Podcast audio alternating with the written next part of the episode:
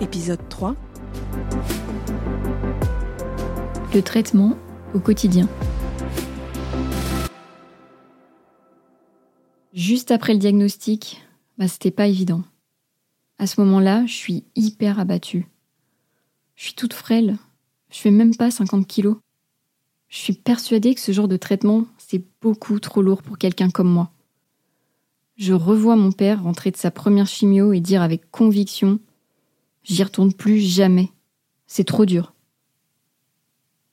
Mais je veux pas faire de peine à mes proches. Et je me dis que j'ai pas d'autre choix que de me battre de toute façon, comme tant d'autres. Et en fait, j'en peux plus d'attendre.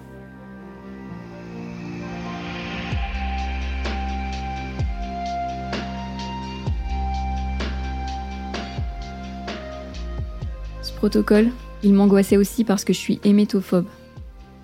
C'est un trouble anxieux, une peur irrationnelle de vomir. Un peu con pour quelqu'un qui s'apprête à passer six mois en chimio. Vraiment, la peur de la nausée, pour moi, c'est le pire. Mon père m'a conseillé de m'hydrater. Alors j'ai bu des litres d'eau, des litres de tisane. C'est une infirmière à ma première séance qui m'a rassurée. Elle a vu que j'étais tétanisée sur mon lit et m'a dit Vous savez, dans la chambre d'à côté, il y a un jeune homme de 30 ans qui en est à sa dernière chimio et il n'a pas vomi une seule fois. Ça peut aussi bien se passer. Et parfois, il suffit juste d'un petit mot comme ça pour nous aider à avancer. Finalement, les nausées ne sont pas arrivées dès la première séance. J'étais barbouillée, dans un bon gros brouillard cérébral, mais rien de bien méchant. Deux semaines plus tard, à mon retour à l'hôpital, je me souviens avoir taquiné mon oncologue. Bon alors, on commence quand? Bon, les nausées ont commencé à la deuxième, et je faisais moins la maline, avec tout un tas d'autres effets indésirables que j'ose même pas mentionner. Mais on a mis en place des stratagèmes avec l'équipe médicale pour limiter au maximum chaque désagrément, les uns après les autres. Les antinauséeux, mais aussi s'hydrater, manger selon mes besoins, faire du sport, trouver les médicaments adaptés. Et puis une fois passé les quatre chimios les plus lourdes, je me suis dit, ça y est, le plus dur est derrière j'étais plus sereine pour affronter la suite. Carnet de bord de Fanny. Extrait du post Instagram du 15 décembre 2016. Il y a quelques mois, je cherchais le panneau oncologie dans les couloirs de cet hôpital.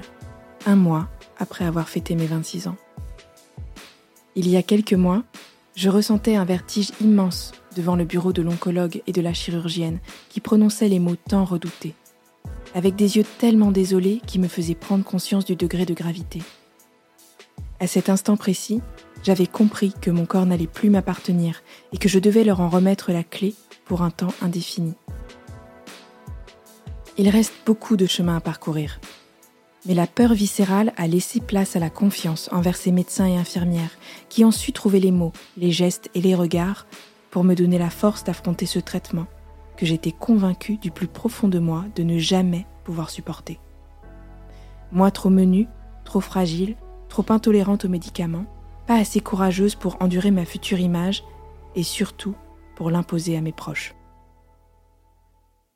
Je sais qu'il y a beaucoup de femmes qui disent qu'elles ont souffert du regard des gens pendant le traitement. Pour le coup, j'ai jamais remarqué un regard sur moi. Mais vraiment jamais. Je sais pas si c'est parce que je masque bien les choses, parce que je fais pas attention, ou tout simplement parce qu'à ce moment-là, finalement, c'est le dernier de mes soucis. Les seuls qui m'ont regardé différemment, c'est l'équipe médicale. J'ai la chance de tomber sur un oncologue dans un petit hôpital. Il n'avait pas affaire à beaucoup de jeunes malades. Tout de suite, il me chouchoute, il me dit C'est le bébé du service. Il m'a complètement mise dans un cocon. Par exemple, j'ai la chance de faire mes chimios en chambre seule, parce qu'il veut pas me confronter à la réalité du cancer des personnes âgées. Il veut que je garde mon énergie et que mes proches puissent m'accompagner.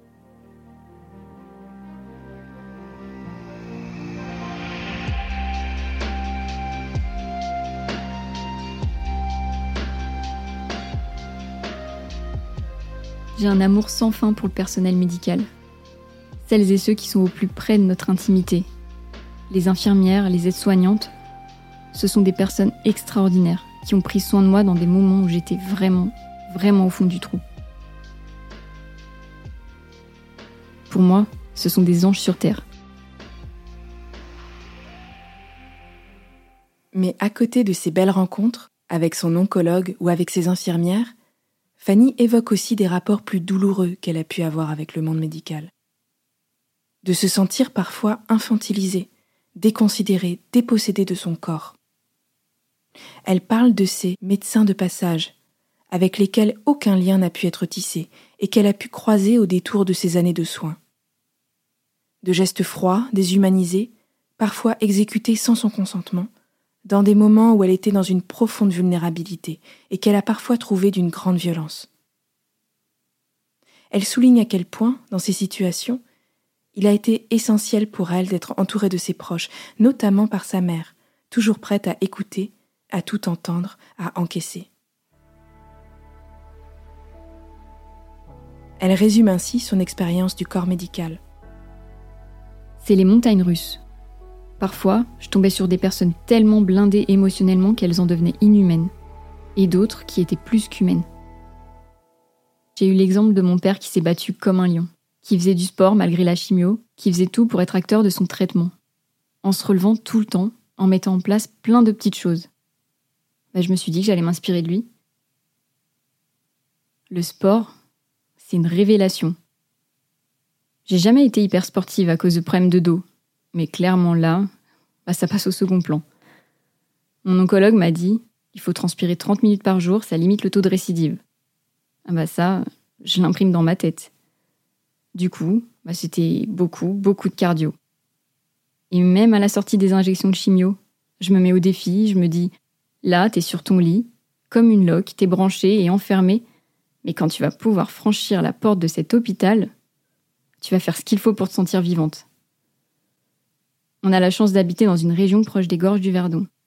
Avec mon père, en plein hiver, on va faire du canoë tous les deux. On rame comme des fous. Je me mets derrière lui, il accroche nos canoës, et je me mets ce défi. Il ne faut surtout pas que la corde se tende. Tout le temps c'est défi, comme un jeu. Il faut que je me dépasse.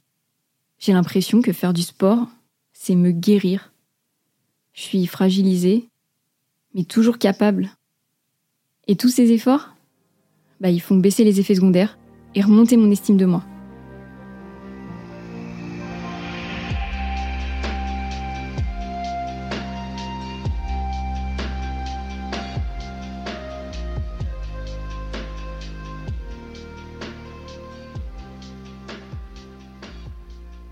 À ce moment-là, j'ai la chance de travailler avec mes parents. On a un gîte donc je peux continuer de travailler sans pression, quand je le peux, à mon niveau. Je peux vraiment me concentrer sur mes traitements. Les chimios, c'est toutes les semaines, et ensuite les rayons, bah, c'est tous les jours. Donc ça prend quasiment toute la place, quoi. Je me dis que, de toute façon, ma vie cette année-là, elle va être entre parenthèses. Que ce sera difficile, mais à côté de ça, je vais m'octroyer du bon temps. Je profite à fond des amis qui viennent me voir depuis Paris. L'idée, c'est vraiment de penser à soi. Il y a le sport, mes animaux et la nature. Être tout le temps dans la nature. Ça a été une source de réconfort. Ça m'a redonné des forces. J'aimais l'idée de me sentir toute petite au centre de cette nature immense, comme un besoin de remise en perspective. Pendant le traitement, on entend et on lit beaucoup de choses sur ce qu'il faut manger, comment le manger ou surtout plus manger. Arrêter le sucre, faire des jeûnes intermittents, faire des régimes spéciaux. On entend tout et son contraire. Tout ça donne l'impression qu'on est responsable à 100% de notre bonne santé, à notre seule échelle, en niant que les causes du cancer sont peut-être aussi environnementales ou génétiques. Et honnêtement, toutes ces infos contradictoires, moi, elles m'ont culpabilisée et fatiguée.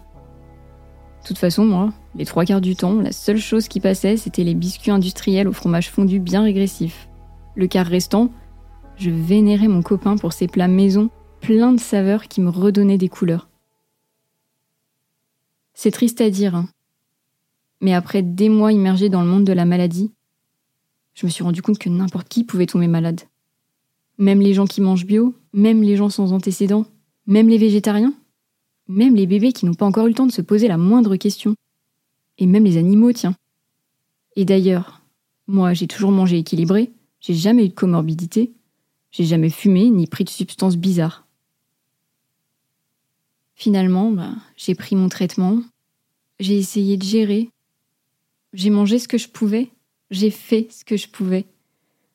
Et à la fin, ce petit corps frêle, il a tenu le coup, lui. Quand ma tête, elle, a parfois flanché.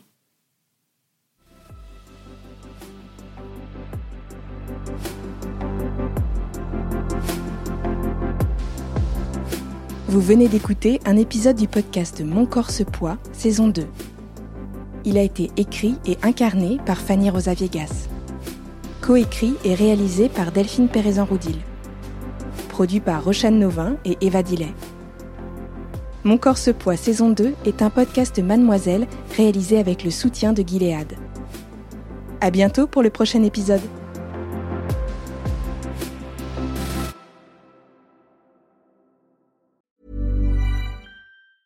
Ever catch yourself eating the same flavorless dinner three days in a row? Dreaming of something better? Well, HelloFresh is your guilt-free dream come true, baby. It's me, Kiki Palmer. Let's wake up those taste buds with hot, juicy pecan-crusted chicken or garlic butter shrimp scampi. Mm. Hello Fresh. Stop dreaming of all the delicious possibilities and dig in at HelloFresh.com. Let's get this dinner party started.